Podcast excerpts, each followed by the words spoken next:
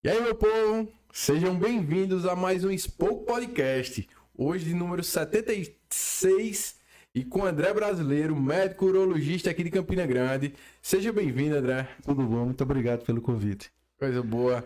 Começando já de, em bom estilo, falando aqui do, da MK Construção e Engenharia. Essa empresa que não só nos ajuda, nos mantém vivos, como também ela tem um cuidado especial na construção do teu sonho. Quase todo mundo sonha ter sua casa própria e de preferência feita do, ao seu gosto. Essa, essa empresa, qual o diferencial dela? Ela vai ter vai, diversas entrevistas com a pessoa para conhecer quais necessidades de ah, quero um bairro mais movimentado, um bairro mais calmo, um bairro que tenha mais praças, acessibilidade ou condomínio residencial. Definiu isso, vamos, vamos para as necessidades da casa. Encontrou, ah, caramba, o cara casa assim, assim, assim. Eles até o final, eles têm uma, um preceito de dizer: o, a vontade do cliente é que, que vai, ser, vai ser superior aqui. Beleza. Então, eles constroem o sonho da pessoa e entregam do, do sonho até a chave na mão, é tudo com eles. Então, é uma empresa sensacional. Tem um cuidado muito grande, são casas muito lindas. Ele tem um trabalho sensacional. Vou mostrar aqui para vocês algumas das, das diversas opções que ele já fez, que eles já fizeram. E basicamente é isso. É uma empresa sensacional. Vocês podem ir lá conferir MK é, no Instagram, arroba MK Construção Engenharia. É só tirar aquele Ezinho ali do meio e vai ficar perfeito. Você vai ver tantas casas que tem lá já feitas em construção ou projetos futuros. Vocês vão poder conhecer. Entrem em contato lá com Kleber Lucena e ele vai atender vocês muito bem. Lá aqui para o Espaço 2007. Inclusive, é, estou muito feliz. Nosso primeiro dia de, de, de, podcast aqui no Espaço 2007 que nos acolheu. O Spoke estava tendo um problema muito grande relativo à, à, interferência de rádio. Que em qualquer outro lugar de Campina Grande não tem, só tinha lá no estúdio onde estava acontecendo. Daí vim aqui falar com, com Célia Rabelo também com, com Marcelo Rabelo e expliquei para eles que eu estava numa situação precisando de, de alguma coisa para não parar enquanto o novo estúdio está sendo reformado, né? Inclusive, galera, vocês precisarem de Spoke Business, que é aquela um spoke para contar histórias, é semelhante aqui, mas para contar história de sua empresa, para que as pessoas se identifiquem, conheçam como aquela empresa aconteceu, surgiu e Inclusive, às vezes, tipo, tem um cara que, que hoje está gerindo a empresa porque o pai já não pode mais ou não está mais presente aqui na Terra. Então, o cara pode mostrar quais são as novas, a, a, a, o que está trazendo de novo para a empresa. Então, um formato bem legal. Vale a pena vocês conhecerem. Qualquer coisa, entre em contato aí que eu vou passar para vocês. E aí, após conversar com eles, de pronto, eles toparam acolher o Spoke aqui. Até o fim do ano, pelo menos, estaremos aqui no Spoke fazendo podcast. E a, o Espaço 267 fica aqui na rua João Machado, 267, na Prata, por trás da Igreja do Rosário. Ou seja, local excelente, toda hora iluminado, organizado, tudo, tudo muito bom, vale muito a pena vocês conhecerem. E tipo, coworking e business. O coworking é um espaço de, de trabalho compartilhado.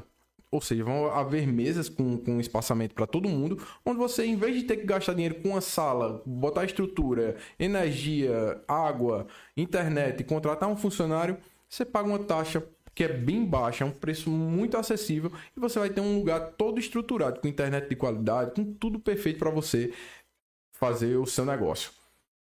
Temos aqui a barbearia Senhor Bonfim, que agora tá lá, tá longe, agora fica na Conceição, na rua Manuel Sérgio de Oliveira lugar muito bom, o cara é excelente profissional. Tem, um, tem uma, um diferencial que hoje ele acabou mantendo aquele sistema de você reservar o horário para poder ser atendido. O pessoal gostou tanto que terminou que uma coisa que a pandemia trouxe no início foi meio que, um, que uma chateação, hoje se tornou uma realidade. Então, tanto ele atende se acaso você chegar lá e não tiver ninguém, ele vai te atender. Se não, você entra lá, vai no Instagram barbeariasr.dobonfim e reserva com ele o horário. Ele vai te atender muito bem. O trabalho é muito bom e o preço bem legal, diferente que tem barbearia aí. Tá mais caro que um bujão de gás para fazer a barba. Meta aluguel de carros.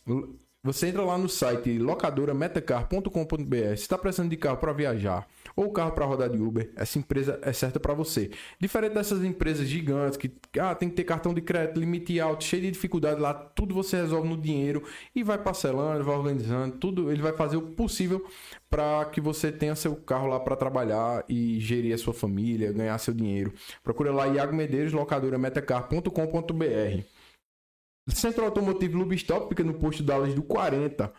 Acessível, bairro ali ao lado do centro. O atendimento é muito bom, desde os donos boy de E, como também os, os mecânicos, além de treinados para conversar com o cliente, conseguir explicar na cara do cliente o que é está acontecendo. Eles são muito bons, profissionais de extrema qualidade. Vocês precisam conhecer e vocês não vão ficar na mão indo lá conhecer o Centro Automotivo Lubistop. Temos também a Império Autopeças, fica na rua. Eu sempre esqueço, Luiz Soares 99. Atendimento muito bom, principalmente para mulherada. A equipe é toda treinada para tem uma sócia mulher. Então tem além do que já tem, assim, do padrão do treinamento, tem esse diferencial para mulherada, porque ela já diz pro pessoal, tiver mulher, se ela tiver em dúvida, qualquer coisa, me chama. Ou seja, ela vai lá e dá a assistência que a, mulher precisa, para não estar tá precisando chamar marido, amigo, primo, avô, seja lá o que for. Então vocês precisam conhecer, vão lá no, no, no Instagram, Império A Peças CG. Vocês vão poder falar com eles e vão lá dar uma conferida, precisar comprar qualquer peça, compra lá e ajeita no boy. Valeu, só trocar aqui o slide. Ainda tô me adaptando com esse negócio aqui na minha frente, mas já já tá, tá ajeitado. Começar logo lhe perguntando uma coisa. Vamos lá. Que chaveco bom é esse, hein, bicho? Porque quando é uma coisa assim, no, mais novo, o cara entende. Agora, o cara de 40 anos, ah, dá uma... Pra convencer, né? o convencimento não é fácil. O é uma coisa que eu acredito que vem evoluindo. Tem demais, está evoluindo bastante. Essa, é, um quebra, é uma quebra de paradigma, né? Você, há 30, 40 anos atrás, você não, não, não procurava um urologista. O, o médico o urologista era quase um tabu para o homem. Isso oh. tem caído. Na verdade, meio que é, mas hoje é. em dia a galera já diz: é melhor eu ir lá do que morrer. Inclusive, pouco tempo, acho que semana passada, um familiar, um amigo da minha família, hum. um amigo da minha família morreu de câncer de próstata. É, o, impacto é, é, dessa doença é muito, é muito sério. Então, vale toda, todo o empenho em se divulgar, em se é, quebrar esse, esse, essa noção de que o homem não pode ir ao urologista, que o machismo não permite. Via de regra, o urologista passa a ser o, o médico companheiro do, do, do, paciente. A partir dos 40, a gente passa a ser o, o médico que. Todo ano? Rotineiramente vai, né? Todo ano, é, é, o ideal é mais ou menos que todo ano seja feito um exame. É, não, não só falando de próstata, exclusivamente Sim. de próstata, mas, por exemplo, eu advogo é que, eh, voltando um pouco na, na, na, na por exemplo, pediatria. Hum. Toda, toda criança, homem, menino ou menina, vai para o pediatra e quando você as crianças chegam na adolescência, a própria mãe da menina leva a menina para o ginecologista dela. Verdade. Eu Isso é tenho, é muito natural. Eu tenho duas meninas de 13 anos e elas já vão para o ginecologista ano que vem da própria mãe. Mas os meninos ficam soltos, né? Não tem nenhum não tipo de Não tem nenhum tipo de vínculo médico. Porque eu acho que o, o, papel do médico, essencialmente, é ser aquele cara que, que deve ser procurado em qualquer circunstância de saúde. Não, não quer dizer que você tem aquele médico que você vai todo ano, hum. ele pode te orientar mesmo em situações que não seja da área dele, de repente passar o telefone de um colega de outra especialidade ou ah, tranquilizar, porque muitas vezes o paciente precisa ser ouvido. Sim. Sim, pura e simplesmente. Então, eu, eu acho que os homens não vão tão, tanto aos médicos quanto às mulheres, justamente por isso, porque eles não são estimulados, educados aí desde o começo. É, eu não vou mentir, acho que eu fui uma vez na vida, num pois médico é. assim, relacionado a, a homem especificamente. Eu entendo. Pois é, mas isso tem que é, esse para essa, essa estrutura eh, tem sido quebrada. Uhum. Eu tenho notado cada vez mais. Primeiro, os próprios filhos dos meus pacientes mais velhos, os pacientes que têm a minha idade, mais ou menos, já estão levando os filhos adolescentes já levam, dão aquele a, a, primeiro contato junto, depois já vai, já deixa conversando sozinho. Tem uns porque... que chega lá com brincadeira dizendo, não, meu filho, é coisa que... É, mas essas brincadeiras são muito positivas, porque assim, é, é, o, o, se você eh, não entender que a relação precisa, é, não, não, não precisa ser quebrada aquele gelo, você não consegue ir de encontro às informações do seu paciente. Você precisa realmente é, é, é, que permitir brincadeiras. Tem pacientes que dizem, ah, hoje eu vou para André, vou levar flores, tá entendendo? tem todo tipo de onda. Comigo. Chega lá, cadê o chocolate? O é, vinho, cadê, cadê, o chocolate? Tudo. é, tem todo tipo de onda e a gente acha. Eu acho que isso funciona muito. Eu Legal. acho que sempre funcionou muito, tá entendendo? Assim, quando a gente vai fazer palestras de Novembro Azul e tudo, é uma onda, porque você fica falando e a galera, ah, vai fulano primeiro, ó, oh, doutor André, tenho um dedo grande, não sei o quê. tá entendendo? No, no, interior é engraçado, eu tava falando com, inclusive com o Laerte, ele disse, Yuri, no interior, bicho, sabe o que, é que eu tenho que fazer? A gente tem que fazer sorteio. A gente tem que fazer sorteio de dinheiro, de gás, disso, daquilo, para poder o povo ir. Porque se não for, não vai ninguém. Se não for assim, não vai ninguém. Agora vamos fazer o seguinte, vamos voltar lá para as bases. Vamos lá. Vamos, vamos dar um retorno, um, um rebobinada nessa fita. Vamos lá. André é brasileiro. Nascido onde? Que bairro que, que, que teve assim a certa fase da, fase da infância? Rapaz, eu sou campinense, né? Na verdade, Duas vezes? Não, não, sou só campinense ah. uma vez. Tanto é que eu não sou campinense, eu sou campina grandense. Hum, tá entendendo? Eu já, vi que, você, isso, já vi que você é raposeiro. Vocês estão na boa fase, a gente vai ficar quieto. Mas eu sou campinense nato, apaixonado por Campina. Nasci em 1971 e morei a vida inteira nesse bairro que a gente tá aqui, o Na bairro Prata. da Prata. Tá entendendo? Sério mesmo, é, é, é minha vizinha de rua. O, o ah. pai dela, doutor Fernando Rabelo, morava numa rua e eu morava na outra rua. Eu frequentei a casa deles, eu sou contemporâneo de Fernando, que é o, o, o, mini, o, o colega da minha idade. Fernando hoje é um empresário grande. Então, cresci nesse bairro. É, vida toda correndo, brincando, jogando futebol. Deu pra curtir ainda aquela, aquela infância que tinha antigamente, não, longe da tecnologia. Infância toda, do tempo do castelo, não sei, você é muito jovem. Qual a tua idade? Tenho 33. 33, eu tenho 50, né? É, já não tô tão novinho também não, é. tô meio passado no ar. Mas, por exemplo, aqui no bairro da Prata, tinha, você não pegou o Castelo da Prata? Chegou a pegar o Castelo da Prata? Não, que eu lembre não. É, ali para cima, é, é, era um castelo fantasmagórico mesmo, que foi construído é, o, um cara muito rico aqui de Campina Grande começou a construir o castelo e sonhou um castelo mesmo, quase medieval, e sonhou que morreria se terminasse. Aí ele desistiu, deixou lá abandonado. E a minha infância inteira eu tinha que ir para a escola passando pelo Castelo da Prata, mas eu morria de medo. Hoje o Castelo da Prata é um prédio imenso, gigante, bonito. Que mas, coisa. Mas fez parte da minha infância isso tudo. E como era a rotina familiar? Como era seu, seu, seu pai, sua mãe? Como é que era né, naquele ah, período? Meu pai é, é, é, foi médico, né? Meu pai, um pediatra muito querido aqui em Campina Grande, Virgílio brasileiro. Não conheço e... muitos homens pediatras. É, é na verdade, o que está acontecendo na medicina é o que está acontecendo no mundo. As mulheres é, estão dominando. Tomando espaço, né? Tomando espaço.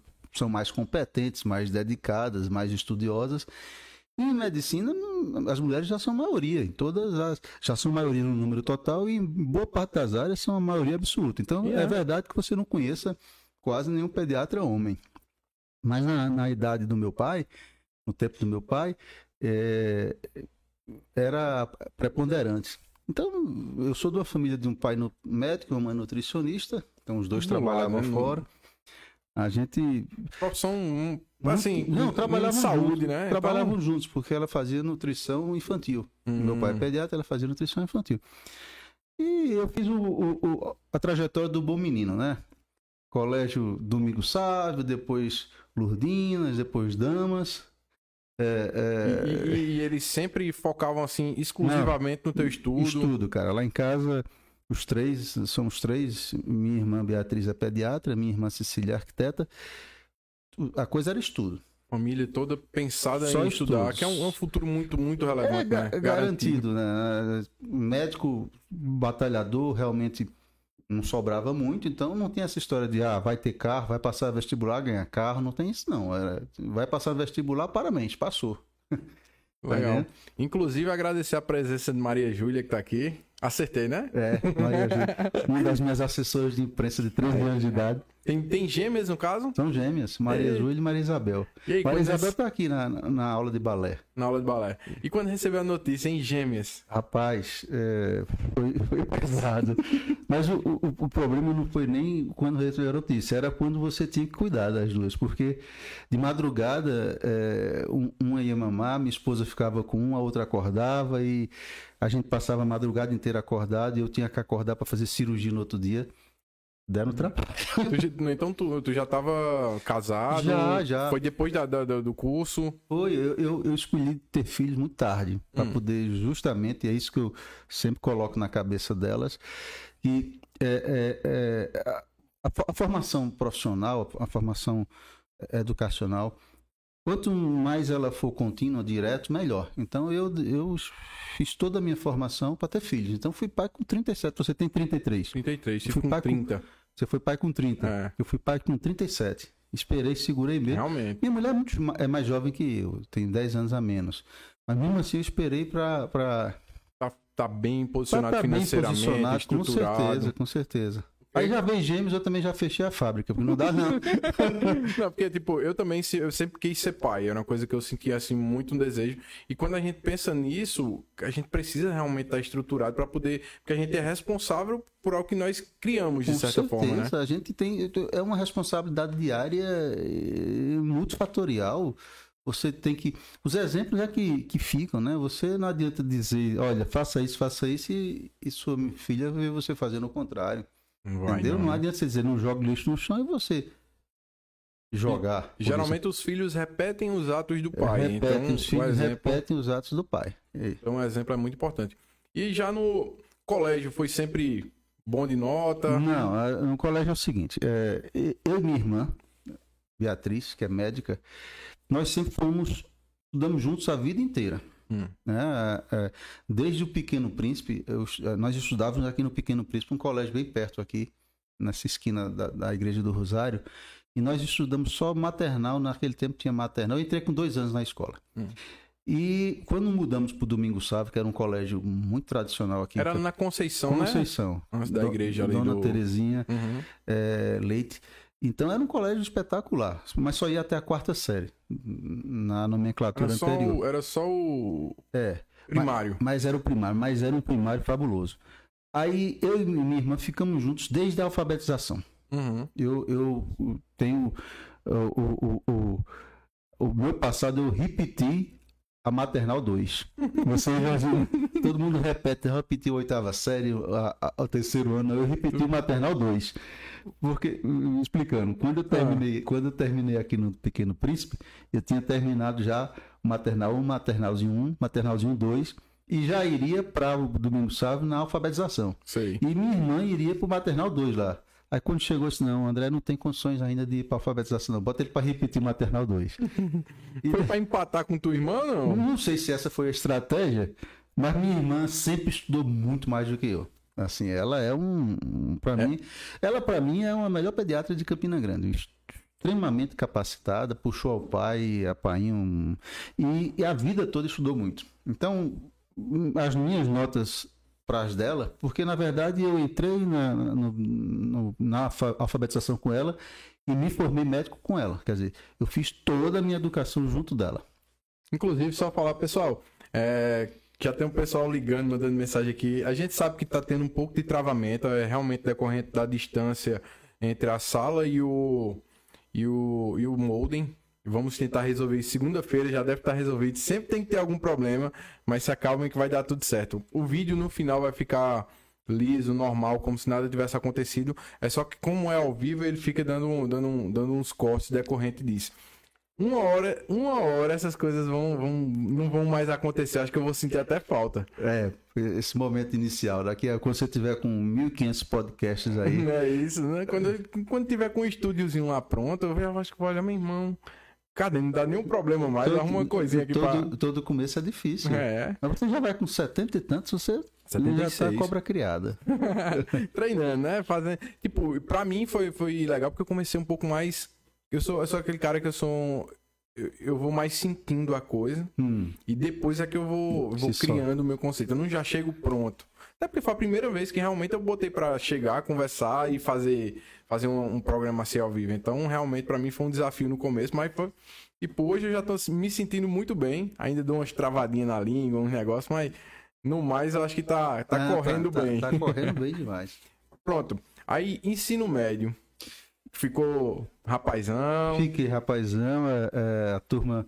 Minha, a, a adolescência de Campina Grande na década de 80 era maravilhosa, cara. Tá entendendo? Ah, eu- eu- a gente olha hoje os adolescentes e, e tudo dentro de casa, né? A gente não. O- o- a turma da. Tinha uns jogos internos entre os colégios, Damas, CEPUC, eh, CAD, e tinha a paquera, tinha a, a- eu peguei o restinho da boate esquina. é, Ah, é, Hoje em dia tá tendo dificuldade. Tipo, até se você faz. é, me, me relataram que foi. Pronto, inclusive foi o nutricionista que a gente tá falando dele aqui, Pa- Pablo, Pablo Norte, Norte. disse que, que os colégios agora não estão dando muito mais importância pra, pra educação física, Pois é. esse tipo de coisa. Que antigamente os jogos escolares era a coisa mais importante do ano. não tinha nem dúvida, era o auge. Eu nasci em 88, Agora eu mas nunca fui peguei a- esportista, não, sabe? Eu, Assim, eu, eu, eu lembro du- duas passagens na minha. eh, a turma, meus amigos que, que ouviram isso vão rir, porque tem duas passagens muito interessantes da minha vida esportista, porque Hum. eu sempre fui. eh, mais para estudar do que para. Tanto é Minha que. profissão é estudar. Era, assim. Aí eu, por exemplo, nas feiras de ciência antigamente, minhas medalhas de, de, de ouro que eu tenho não é de futebol, de nada, é de feira de ciências. Uhum. Então, aí eu lembro que eu fui convocado uma vez para jogar é, é, pela Lourdinas handebol contra o Sepuc. E naquela época, acho que eu estava na, na, sétima, na sétima série do, do ginasial. Naquela época, a rivalidade era muito grande. Sepuc era, era o colégio da, da turma descolada, da, da turma que. E, e, e a Lourdinas a gente era o, a turminha bobada Os CDF. o CDF. E quando tinha jogo, a gente sempre apanhava. Mas aí me botaram para jogar. E handebol você não pode é, é, recuar para goleiro, né? É, é uma, recuar para goleiro é pênalti no handebol, é, é, é arremesso de 7 metros. E me botaram para jogar na, na quadra do Sepuc, lotado de estudantes do Sepuc. Aí me deram a bola, eu disse, eu vou fazer o que com essa bola? Dei pro goleiro. Isso no começo do jogo. Tipo, tu nem tinha treinado, não, não tinha muita noção como fazer, ou foi o nervosismo Foi o da hora? nervosismo da hora, aí recuei pro goleiro. Caramba. Quer dizer, encerrei, comecei e encerrei minha carreira esportiva. Mas os jogos internos, os jogos interescolares, era, uma, era ótimo, era um movimento, nem que. Ia pra namorar, pra, ver as tudo, gatinhas. Pra ver as gatinhas, pra paquerar, pra tudo. Comigo aconteceu um negócio interessante, eu fui jogar, Hum. aí... Eu, eu, tipo, cheguei no dia, assim, bem dizer, não tinha, acho que eu não tinha feito nenhum treino, ou um treino no máximo, eu não sabia nem, nem os termos que o técnico lá usava. Aí ele, sobe, sobe, sobe. Aí eu comecei a ir pro lado certo, só que ele começou a gritar mais ainda, eu fiquei em dúvida se era pra voltar, eu voltei. Meu amigo, foi mais ou menos desse jeito aí, le- levou três minutos meu, meu, meu E, minha vida e o esportista. segundo momento da minha vida esporti, de, de esportista tão curta foi já quando eu estava nas damas, também Hum. no handebol. E aí a gente já estava no científico, então o handebol das damas era um handebol muito bom. E é, a gente tinha um, um grupo muito bom, muito bacana da minha idade. é, e Fábio Nóbrega, que é publicitário, ele jogava handebol muito bem. Eu nunca joguei handebol muito bem. E na hora que foram convocar a- a- o time de, de, de handebol para os jogos interescolares, Hum, o professor da época, que hoje é meu paciente, sim. é, é, convocou, disse, André, a gente estava tudo sentado na arquibancada, fez chamando os, os, os convocados. Olaci, pá, Fábio, aí chamou o André. Na hora que chamou o André, eu me levantei, o, o próprio professor ficou, achou estranho, e- pensou, eu errei o nome, e Fábio ficou lá, porra, não me convocaram. Tá? Aí eu fui convocado errado. Eita, Aí, para não perder a, a, a- convocação, eu fui no mesmo dia falar com a, a- a coordenadora de esporte das damas, que também é, é, é hoje esposa de um paciente meu. E na época eu disse, professora, me convocaram errado, mas agora eu vou. Aí, resultado. não não. Não, agora eu vou. Mas resultado, aí convocaram o Fábio, que realmente jogava muito bom, e eu fui como número um a mais lá. Mas fiquei lá no banco torcendo, foi bacana. Só, só pra pelo menos tá ali dizendo que faz parte do Pois time, é, né? Porque era, parte- era toda a diferença. Bicho, aí, beleza. Como foi, tu- apesar de tu já ter a família, Hum. teu pai era médico, tua mãe tava ao lado da medicina, né? Que é a Hum. nutrição. Como foi tua decisão? Realmente, não, vou ser médico. E tinha assim, aquele pensamento, não, eu vou, vou meio que ter a oportunidade de, de, de, de- de meu pai me dar apoio de escrit- do, do escritório, Hum. de cli- pacientes e tal. Como foi a decisão? Olha só, é, meu pai e minha mãe tiveram uma conduta muito bacana com a gente, com, com os três. Nunca influenciaram nada. É, Uhum. faz o que quer, vai fazer, tem que fazer, tem que fazer, entrar na universidade, mas faz o que quer. E eu queria fazer medicina veterinária. Hum, A única coisa, eu tenho 50 anos de idade. A única coisa que eu olho ao longo desses 50 anos que eu digo é uma paixão que me segue a vida toda é a paixão por animal. caramba, Eu- mas. Eu, eu já criei de tudo, assim. Então, desde 5, 6 anos de idade que eu crio bicho. E é, sempre era uma paixão. Então, eu levei essa paixão ao máximo. E esse cavalo de pau foi o quê? Vou te explicar. Então, para você ver a, a noção de, de- de- Eu cheguei a ter uma jiboia, que eu troquei na Feira da Prata, mas foi muito curta essa jiboia. Quando eu Ah, cheguei em casa, minha mãe mandou devolver a jiboia. Porque na, aqui não entra jiboia, não. Você pode ter tu, mas jiboia não tem, não. Meu irmão, como é que tu passa. Como, onde tu, tu encontrou na Feira da Prata? Como Não, foi? é porque eu ia todo domingo pra Feira da Prata. Hum, Até hoje eu vou pra Feira da Prata. tu ia com quem? Teu pai? Eu ia só. Ah, cara, mas é porque na década de 70 para 80 você fazia tudo só. Eu, mora, eu mora- morava aqui na Prata e ia para Lourdinas a pé. Caramba! A gente ia, voltava assim, acordava cedo. Hum, Todo mundo, meu pai já tinha saído para trabalhar, minha mãe às vezes estava saindo e a gente pegava com, com 10, 12 anos, pegava o ônibus. Ah, sim, porque a pé. Não, mas a gente voltava, mas o lance era o seguinte. Também tinha, você tinha dinheiro do ônibus. Então você às vezes quer economizar o dinheiro do Sim, ônibus. Aí eu voltava a pé. Das damas para prata, eu voltei muitas vezes a pé. Aí é, ir para Feira da Prata, todo domingo eu ia a pé de casa para lá, até hoje eu vou. Então, o que me acompanhou a vida inteira foi a paixão por animais. Até hoje eu, eu tenho de, de cavalo, a periquita, tenho tudo. E é, queria fazer medicina veterinária. Não, mas você ainda não explicou como é que você conseguiu essa jiboia, meu amigo. Não, foi, foi o seguinte, é, é, é, quando a gente vai para feira, eu tinha, eu produzia periquitos, eu, eu, eu, eu, eu- eu criava e revendia. Era uma, uma, um, um comércio muito bacana meu, porque assim, minha mãe pagava a ração e eu vendia para ficar com os periquitos. Era um Ah, negócio, uma sociedade muito boa. Mas essa criatividade, pegando esse paralelo aí, essa criatividade pra ser comerciante. Não, nunca veio, tive. Mas como é. Mas nunca tive. Eu só era roubado no- no- nos periquitos. Nunca tive. Eu não sei, eu acho que eu troquei um monte de periquito por jiboia. Eu sei que eu voltei com uma jiboia. Meu Tá irmão, entendendo? velho. Isso é, tão, isso é tão surreal. Que assim, eu tive um momento que, É. que tava na moda hamster, quando É. eu era molecão. Ah. Aí eu arrumei um hamster, quando eu chego em casa foi um, foi um estardalhaço.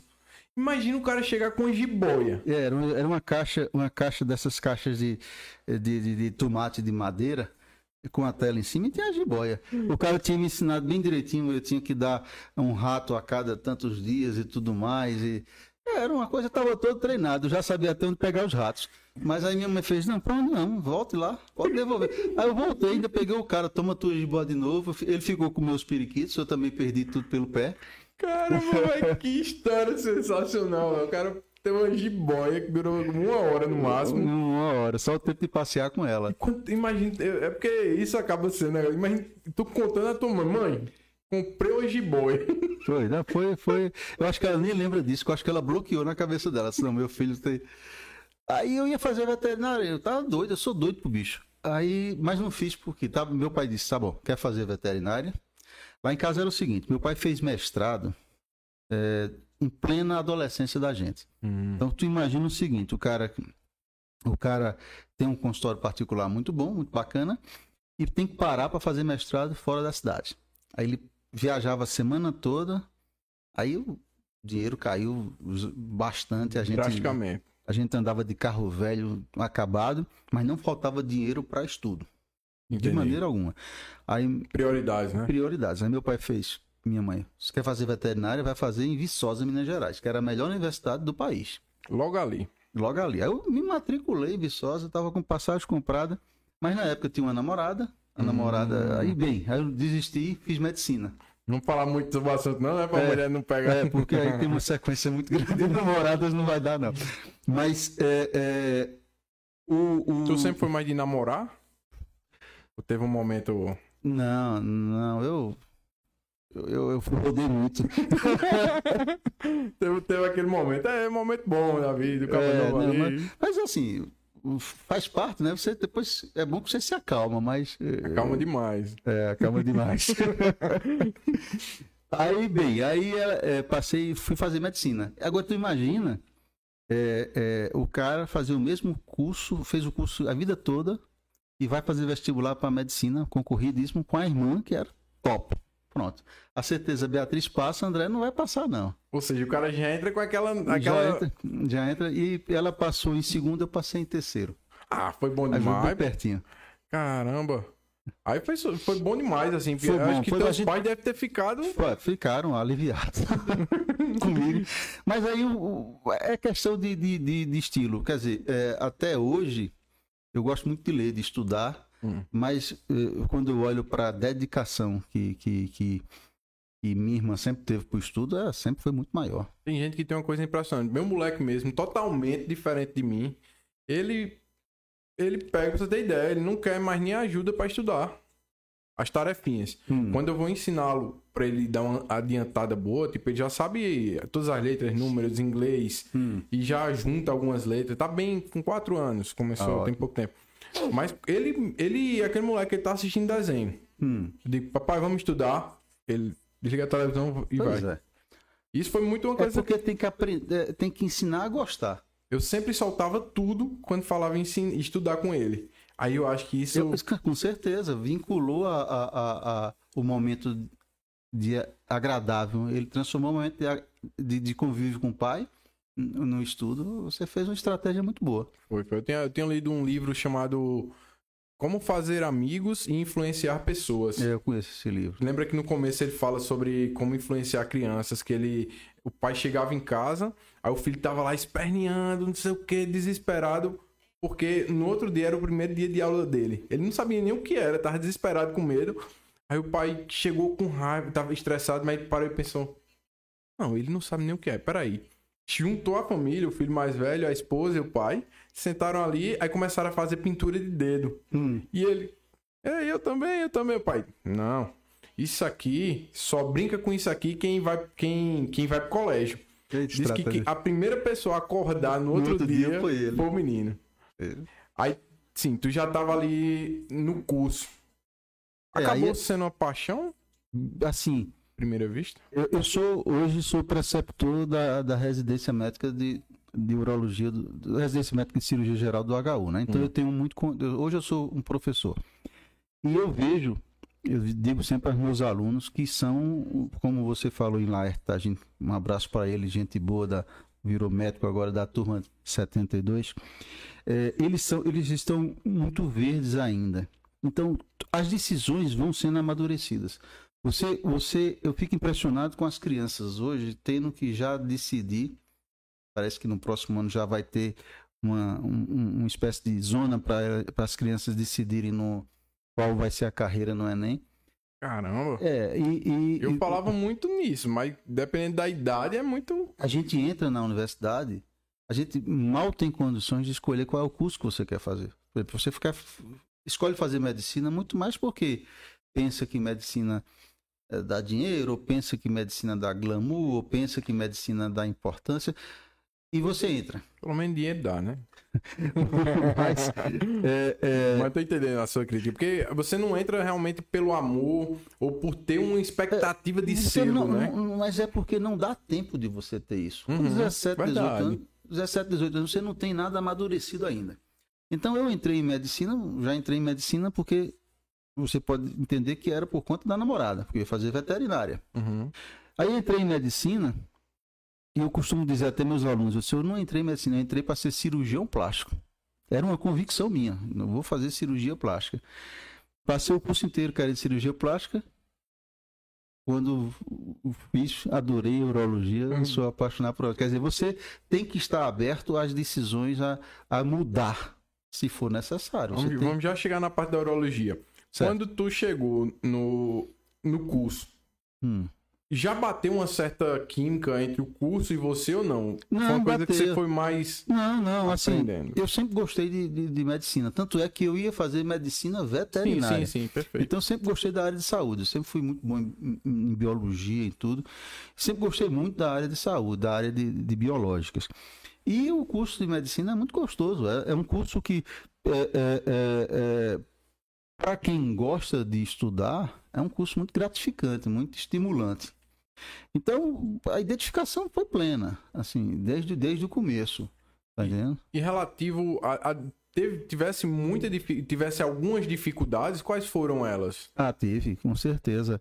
É, assim, você. O, o- o- basicamente, você. A, a questão de, de- de- É muito estudo. Assim, você não, não pode entender fazer um curso. Medicina é o curso mais comprido que existe. Uhum. Tá entendendo? É, no meu tempo eram cinco anos mais um ano de internato. Era mais curto, então, era seis anos. não, para você ver a minha formação. Aham. Fiz cinco anos de curso, mais um ano de internato, mais um ano de residência em pediatria, vou falar porque fiz pediatria, Uhum. mais dois anos de residência em cirurgia geral, mais três anos de residência em urologia.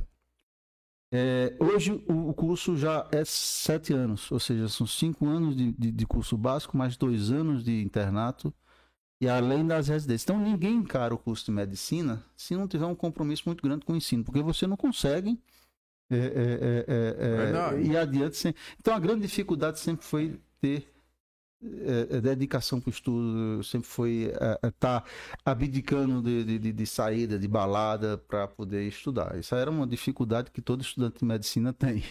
Até as namoradas fica mais complicado nesse período. Eu, eu, É, eu fica. fiz direito, mas tem um momento ali que, que é puxado. É, mas aí por isso que é, não, não é bom namorar no curso. É bom você ser um estudante de medicina e, É. Vai levando. e dar saídas da noite, né?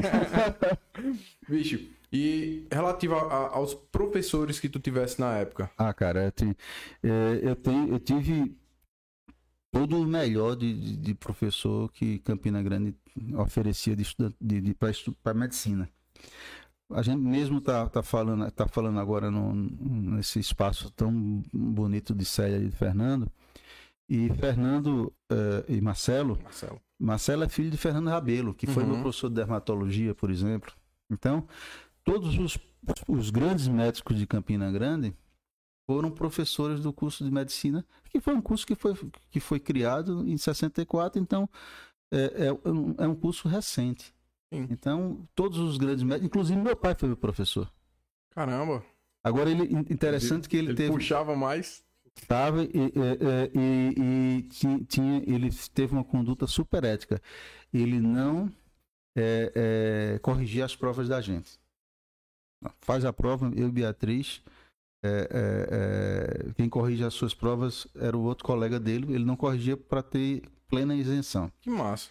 Agora, uma coisa interessante do quando meu pai foi meu professor, a gente estava na grande uma vez, ele se- preparando uma aula sobre vacinas. Ele estava na rede lá, preparando, lendo lá, e eu estava fazendo alguma coisa, eu era estudante dele. Uhum. E ele preparando a aula, ele me perguntou, André, aquele, fazendo aquele teste, né? André, isso, isso, isso é o quê? Fazendo a pergunta. Aí eu, é, é isso, pai. Ele fez, você já tinha estudado isso? Não, eu raciocinei. É, você acertou. A pergunta da aula. Aí ele na aula repetiu a mesma pergunta. Mas não para que eu respondesse. Repetiu a pergunta porque era uma pergunta desafiadora. Aí ninguém respondeu. Aí eu disse, rapaz, eu tenho, eu, eu tenho autoridade de responder, que eu respondi já.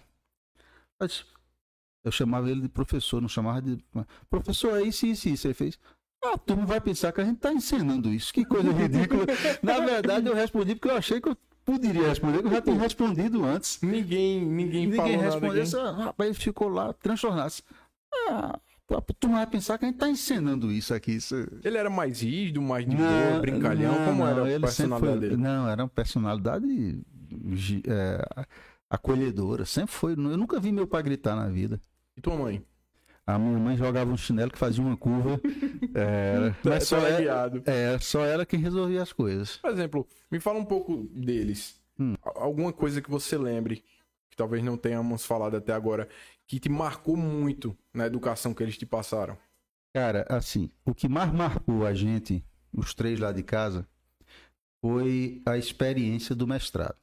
Assim, a gente fez, o Painho fez o mestrado em plena é, adolescência da gente. Adolescente realmente é uma fase muito difícil. Uhum.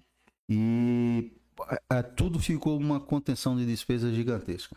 É, assim, festa de aniversário, manhã fazia, olha, chame seu melhor amiguinho, a gente vai na Brunelli, que era uma, uma, uma doceria que tinha na Afonso Campos, e a gente vai lanchar lá.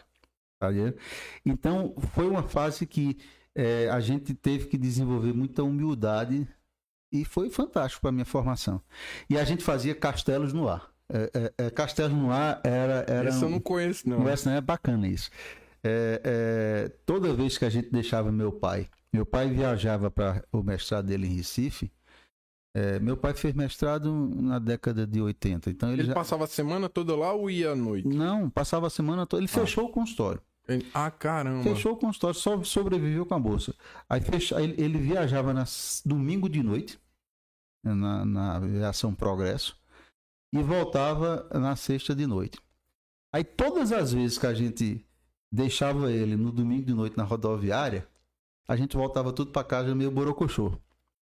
Aí, não, tinha que dormir na, na cama de manhã lá, todo mundo. Aí era a hora do castelo no ar. Era onde tudo. O que era castelo no ar? Era sonhar com as coisas. Assim, ah, vamos ter uma granja, vamos ter uma casa na praia, vamos. Aquelas coisas que. E, foi bacana, porque foram vários anos fazendo castelo no ar e, e, e desenvolvendo a, a, a, a vida simples. Eu acho, cara, o fundamental é o que eu passo para as minhas meninas.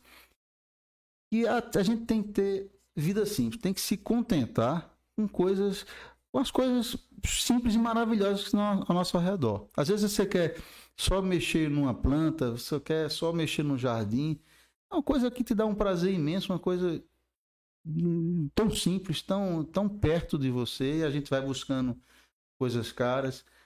Então isso me marcou muito. Tem, aquela, tem, tem até um meio que uma história que o cara era pescador, aí cria uma cooperativa, cria uma empresa dele, cresce, se torna exportador, ricaço, não sei o que. Quando tá lá no fim da vida dele, que ele já tem tudo, aí o que é que ele faz? Quer voltar pra, pra, pra uma praia, pra ter só uma redezinha, ficar pois ali na é, dele. É exatamente. Voltar pro que. Eu, eu, eu, assim, com, esse, com essa, essa formação forçada de, na época da adolescência. Basta dizer que a gente, minha turma, da, meus contemporâneos todos, é, é, que hoje são médicos, são colegas de, de, forma, de, de, profissão ou mesmo de outras áreas, a gente ia para um, a gente tinha uma Brasília amarela, meu, minha mãe tinha, meu pai tinha uma Brasília amarela na época do do, do, do, do, do não era mestrado. Do não. Não, a do Mamona era boa. A, a, a Brasília amarela que não tinha o ferrugem comeu o, o, o chão da Brasília. Caramba. E o banco de passageiro teve que tirar, porque era um buraco. Caramba. E aí a gente ia para aula. Hoje um carro desse não pode circular, mas a gente ia para aula. Pode. Pode, pode, pode, pode. A gente ia para aula, os três, no banco de trás, porque só tinha o banco de, o banco de passageiro, que manhã dirigia, e os bancos de trás, nós três. Caramba. Então tu imagina um adolescente chegando naquela, na, na, na escola, na Lourdinas, que era uma escola a gente sempre, como, como a, a, a, o investimento em educação sempre foi a prioridade, escola top, a gente chegando lá, a galera chegando nos carros grandes, a gente chegando na Brasília, adolescente. Então, isso foi uma, um, uma doutrinação forçada para você ter hábitos simples, ter, ter vida simples, ter, ter, entender que, que o dinheiro facilita, mas não pode ser tua mola. A base, né? É, porque às vezes o cara molecão, adolescente, acaba que, que não como é que eu posso dizer? Às, às, vezes sente algum, algum sentimento que ele nem tem direito, tipo de vergonha por alguma situação, só que às vezes passar por aqui, por aquilo, é o que forma o caráter é, mais na frente. Exatamente, assim, é claro que nesse momento da adolescência foi muito estressante pra gente. É, era, é difícil você, um adolescente, dizer, não, você, você não vai é, é, é, é fazer festa. Você vai, ah, seu primo que mora em Recife trouxe umas roupas, você vai usar. Quer dizer, era mais ou menos a, a, a, criança. Então, mas isso forja um adulto responsável, forja um adulto. Aí hoje eu, com 50 anos e, e atendendo meus pacientes, porque assim, a gente vê os homens simples indo para você e, os, e, e, aqueles aquelas pessoas com 80 anos que, que são homens que construíram a, a agricultura, que, que, que têm um, um, passado de contribuição e não são valorizados, aí se acham que são menores, porque o cara tem estudo. E eu são a, a, as consultas mais apaixonantes, são aquela, aquelas pessoas é, é, é, é modestas, aquelas pessoas que, que, que, contribuíram. Porque, na verdade, não existe é, é, um saber só, existem saberes diferentes. Então, você não pode dizer que uma pessoa que sabe medicina é melhor do que uma pessoa que sabe a melhor época de plantar mandioca. São saberes diferentes, então qualidades diferentes, valores diferentes que contribuem em conjunto, né? Eu tenho uma ideia que, que se você parar para ver, conhecimento ele é meio assustador. Porque quanto mais você conhece, mais você percebe que, que pouco cer- você sabe. Com certeza. A, a, a, filosofia sempre uh, trabalhou nessa vertente. Ou seja, quanto mais você estuda uma coisa, mais você sabe que precisa estudar. Entendeu? Assim, a, a, a, urologia é, é, a gente vai chegar mais para frente nesse assunto, mas Sim. quanto mais a gente estuda, mais a gente tem que responsabilidade de estudar. Então, eu imagino uma pessoa que, é, é como a gente não valoriza os diversos saberes.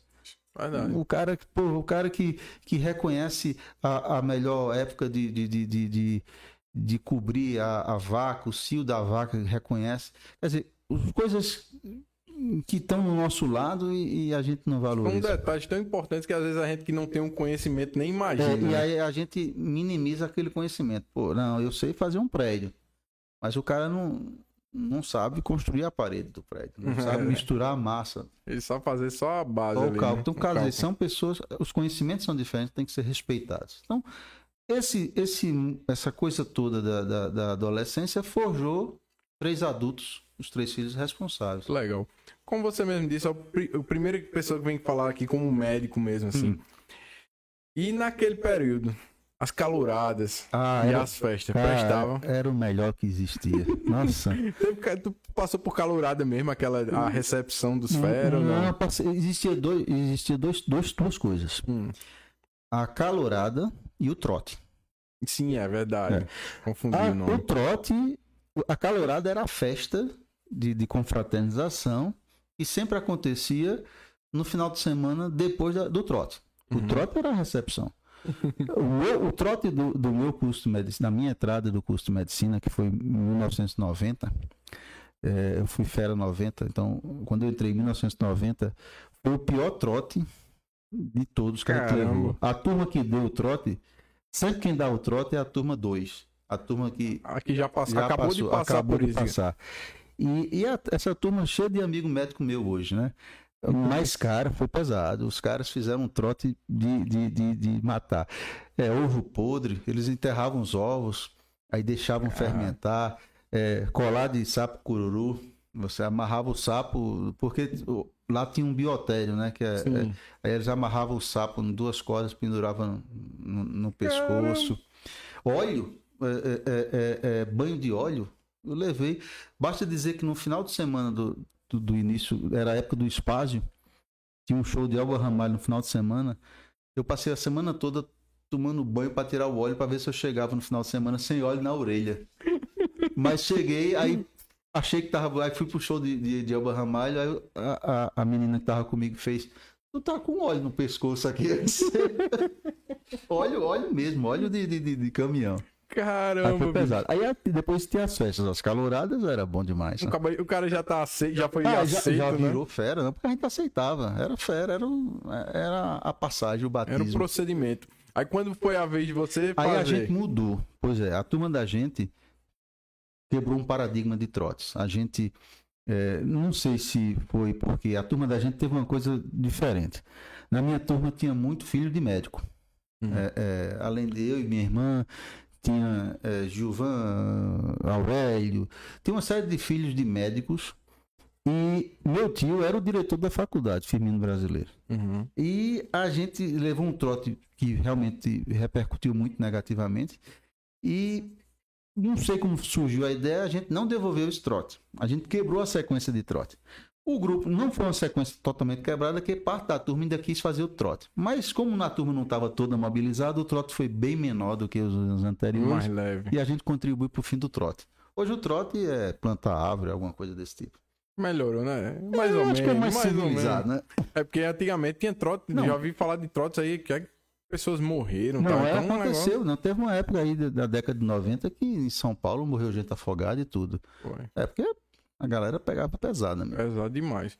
Beleza. Terminou o curso. Começou os dois anos de internato? É, não, a gente, o curso termina quando você faz o internato. Sim. Ah. Ah, Aí fiz, é, é, é, fiz o internato, é, fiz ainda um ano de pediatria, meu pai é pediatra. é, você até falou que ia me falar porque fez um. um- é, fiz um ano de pediatria, é, mas aí vi que meu caminho era cirurgia mesmo, aí fiz a residência de cirurgia geral. Depois, é, em, em cirurgia geral, entrei ach- querendo ser cirurgião plástico, mas ao longo do curso, é, aberto, por isso que eu digo sempre aos estudantes, tenha a perspectiva, tenha um, um comportamento de perspectiva aberta Uhum. não se feche.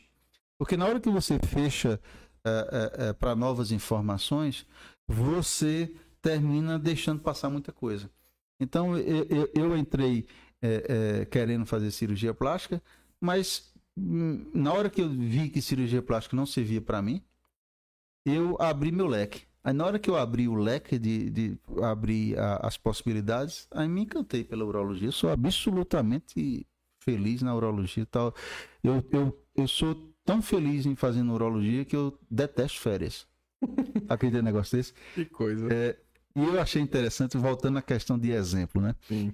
Eu tava vindo hoje, minha menina, eh, uma delas que veio hoje comigo, pediu, quando, quando eu disse que vinha, disse, ah, deixa eu ir com você, papai.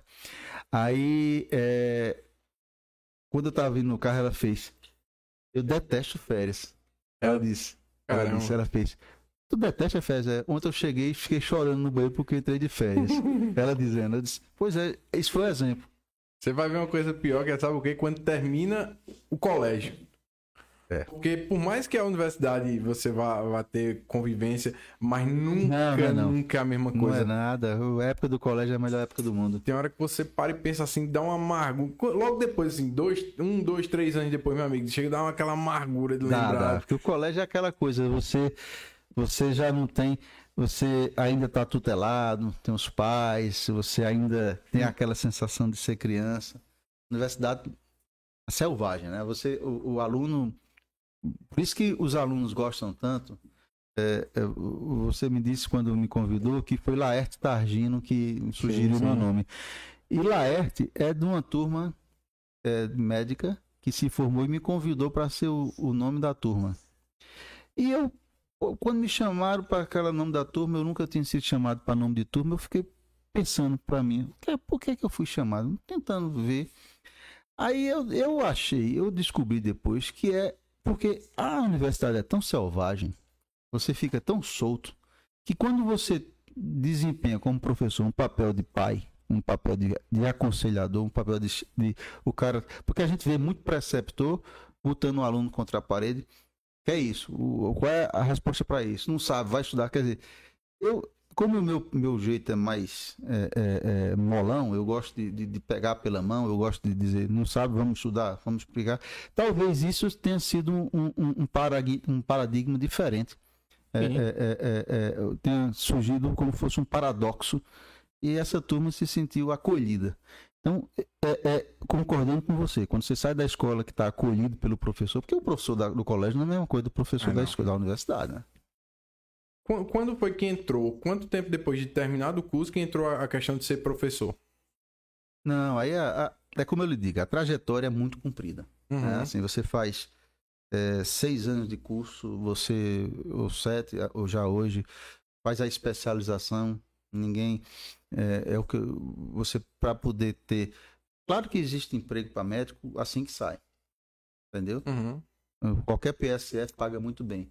Mas para você conseguir chegar aos 50, 60, bem estabelecido, trabalhando na sua cidade, você precisa se especializar. Certo. Então, para fazer essa sequência toda de formação, você leva 10, 11 anos, entendeu? São seis anos com mais seis, com mais cinco.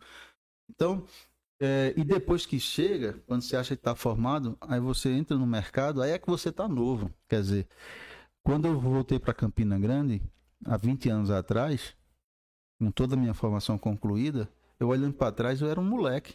E tu foi para onde? Para fazer as especializações fora? Eu fui, fui, eu, eu fui fazer. É, eu não fui para muito longe, não. Fui para fazer cirurgia, fui para Brasília, fiz internato, depois eu fui fazer cirurgia geral em João Pessoa e fiz urologia no Hospital das Clínicas de Recife.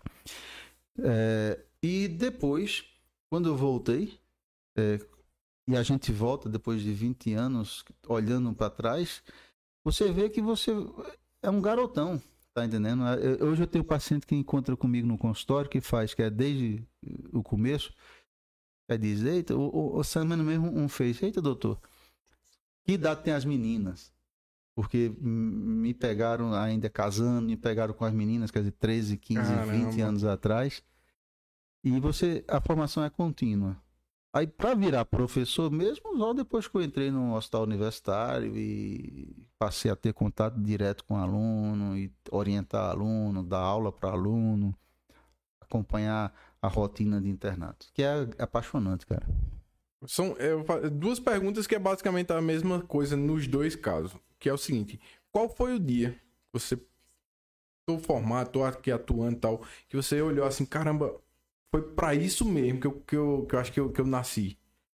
Você se sentiu realizado em um atendimento, em um apoio, em alguma coisa que você fez Rapaz, ali. Assim... E também na, na questão da, da, de ser professor, nos dois. Assim, de trás para frente, o, mo o, momento mais marcante da minha vida de professor foi a homenagem que, o, que a turma 72, a, a turma 72 Medicina fez para mim. Assim, é um, uma homenagem muito bacana. É, e como médico, você é, é, é não para de acontecer, entendeu? É, é, um paciente que você. Pronto, então vamos fazer o seguinte, é porque às vezes fica mais fácil quando eu, quando eu, eu devia ter feito assim. A primeira vez, ou, ou uma bem inicial que você lembra. Caramba, quando eu fiz, ajudei o cara, fiz o procedimento, o cara ficou. Se alguém. Eu não, sei, eu não sei se é meu temperamento, mas os momentos, às vezes a gente erra, uhum. e os momentos que erramos marcam mais. Ensinam muito. Ensinam muito. Por exemplo, eu gosto muito de escrever. E eu escrevi uma vez sobre um negócio que realmente eu, é, me marcou muito, que foi quando eu estava é, é, atendendo um paciente com deficiente visual no meu consultório. Eu, eu devia, no meu consultório não, era até no ambulatório da FAP. 20 anos atrás. E o paciente era deficiente visual e estava tava com, com acompanhante. E eu, muito menino ainda, hum, como ele não via, eu achei que eu não precisava olhar para ele. Hum. Entendeu? Aí estava anotando as coisas, perguntando, e o que é que o senhor sente? Não sei, você só olha sem olhar para ele. Tá entendendo? Porque ele não estava usando o óculos e tudo mais. Aí de repente ele para e fez, doutor, por que, é que o senhor não me olha? Quando pergunta. Caramba. Aí aquilo ali, pronto. Eu acho que essas coisas marcam muito mais do que os acertos. Uhum. Porque os acertos é, são pequenos sucessos naquele momento, mas os erros, se você não transformá-los em aprendizado, a gente, se a gente não errar, a gente não cresce. Então esse paciente marcou muito. Outro paciente que me marcou muito foi é, é, eu tava, eu ainda era estudante, ainda era residente de cirurgia geral lá em João Pessoa, uhum. e eu estava descendo as escadas e um, uma, uma, senhora me encontrou na escada e fez o senhor, porque como na residência os pacientes pensam que somos nós que vamos resolver tudo para paciente, só que nós somos os alunos dos preceptores. Aí ela me pegou pelo braço, uma velhinha bem magrinha, bem pobrezinha, me pegou pelo braço, doutor, faça tudo o que o senhor puder pelo meu marido. O senhor não vai se arrepender, não. Eu vou lhe dar um agrado. Aí ela, ela disse isso. Aí eu, na minha inocência, porque eu sempre fui muito ético, assim, eu, eu, a, a, coisa que mais me horroriza é o médico que cobra no SUS, é um médico é desonesto. Quando ela disse essa observação, me veio uma revolta contra ela. A senhora não pode nunca fazer isso. Eu, eu quis dar uma lição no moral também, muito jovem. Não pode nunca fazer isso. oferecer dinheiro pro médico, me senti papapá. Aí deu uma lição de moral nela desnecessária. É, e depois aquilo me fez aprender que aquilo ali ela não tinha culpa. Ela estava fazendo apenas o que o, o sistema obrigava ela a fazer. Quer dizer, ela ofereceu dinheiro para um médico que não aceitava e que se sentiu indignado, por, é, é, mas ela precisava, aquilo, o sistema força as pessoas pobres a fazerem isso. Entendeu? Aí eu aprendi com ela, porque ela, graças a Deus, tudo correu bem, mas ah, depois, com o tempo, eu disse, poxa vida, porra, ela estava fazendo só sofrendo as consequências da engrenagem do sistema. É, é, até o desespero do momento, uma pessoa é, muito querida. Pois é, aí então, aí você são esses pontos que me marcam muito mais do que, do que você vai formando o caráter assim. Já nesse ponto aí vem uma pergunta que eu esqueci, tô tentando lembrar aqui. que é. É, realmente esqueci. Caramba, era uma pergunta justamente conceitual. Pronto, lembrei. Acontece muito, brincando. É, como é que fica na sua, como é que funciona na sua cabeça a questão de medicina por amor, você ter o, o propósito daquilo e a medicina que hoje acaba tendo mais, até para aquilo que você falou, o cara sai da, da, do, da universidade e quer ter um curso que vai dar retorno. Ou seja, o profissionalismo demais da medicina e o amor pelo curso. Eu acho que, as, é que eu acho que as coisas precisam conviver, certo? É, é claro que é, a, a, medicina como missão, como a, a, é, é sacerdócio, é, essa, essa terminologia vinha muito do tempo é, que os médicos realmente, o, o, como o conhecimento vinha, era adquirido junto com a religião, então o médico tinha esse compromisso sacerdotal. Uhum. É, eu não consigo separar as coisas. É, é claro que eu tenho que ter é, é um compromisso é, financeiro, porque eu tenho que educar meus filhos, eu tenho que comprar meus livros e tudo mais. Uhum. A gente não pode separar. Mas medicina é missão, cara. Assim, você não vai deixar de você não vai deixar de operar um paciente porque é, ele não pode fazer. Você, você aí você, o que é que acontece? A melhor forma é que o, o, o médico fica tranquilo quando você tem a, essa, é, essa é, esbarra nessa parede de, de, de, de, de entender que medicina é missão e você o melhor é você também ter um serviço público, porque é lá onde você pode realmente exercer a medicina pura e simplesmente por missão. Porque é aquele paciente que você é, é, é, é não precisa lhe pagar, tá entendendo? É o paciente que nem você pode, né? Nem pode lhe pagar. Porque muitas vezes a gente, você chega no paciente no consultório é, é, e, e, o paciente chega com sandália havaiana, amarrada com antira. Ele fez um sacrifício enorme para fazer só a consulta. E como minha especialidade é uma especialidade é, eminentemente cirúrgica, ali não se encerra só naquilo. É o paciente uhum. que chega sondado, uma sonda, parou de urinar, mal teve dinheiro para consulta, aí você faz assim, a cirurgia é tal, não pode, posso fazer nada. Eu não consigo entender dessa forma, eu não consigo, eu preciso ter mecanismos de, de, de, de dar orientação para esse paciente. E quando você, você tem esse, esse compromisso pessoal, a melhor coisa é que você também seja do serviço público. E, e como eu sou do hospital universitário. Beber das duas águas, né? É, eu, eu, sou, eu fui muito tempo da FAP.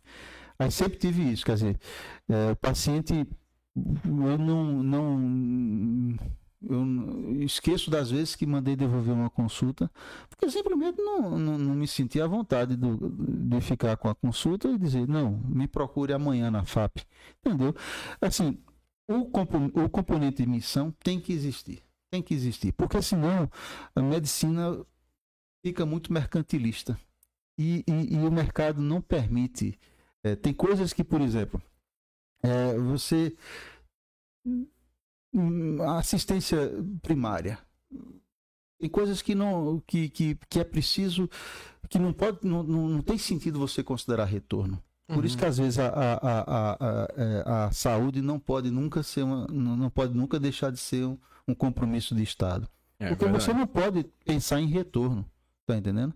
Você não pode raciocinar, não, eu vou deixar de fazer uma campanha, porque essa campanha oferece 30% de resultado. E se você deixar de fazer a campanha, o resultado piora para 35% e esse impacto é pequeno. Quer dizer, a gente não pode ter esse número frio. Então, eu acho que medicina precisa ser exercida com missão. Engraçado que, tipo, no Brasil a gente tem, digamos assim, um sistema de saúde meio complicado, desde o ponto que, tipo, o SUS não funciona tão bem. Hum. Como também o financeiro para ir no particular também não é tão fácil. Mas fora daqui, por exemplo, eu tive experiência, eu passei um tempo em Londres, e lá o pessoal não vai ao médico. Ele só vai quando tá morrendo. Aconteceu uma coisa assim, arrancou a cabeça do dedo, hum. uma doença apareceu, é que eles vão. Já que, apesar dos pesares, existe um, um pouco mais de rotina, né? Existe, assim, porque uh, uh, nós vivemos também num, num, país de terceiro mundo, um país que tem ainda doenças que não existem mais na, na Europa. Então, uhum. doenças de saneamento, uh, doenças eh, de má alimentação. Então, tudo isso requer assistência primária mesmo. Então, o Talvez a diferença esteja nisso aí, de, do paciente brasileiro precisar realmente procurar, porque você não vai ter um paciente com pé de, provavelmente não vai ter um paciente é, internado por desnutrição em Londres, não vai ter um paciente internado com calazar. Mas lá, lá para ter ideia, o negócio é, é meio assustador, porque é o seguinte, os caras não vão no dentista.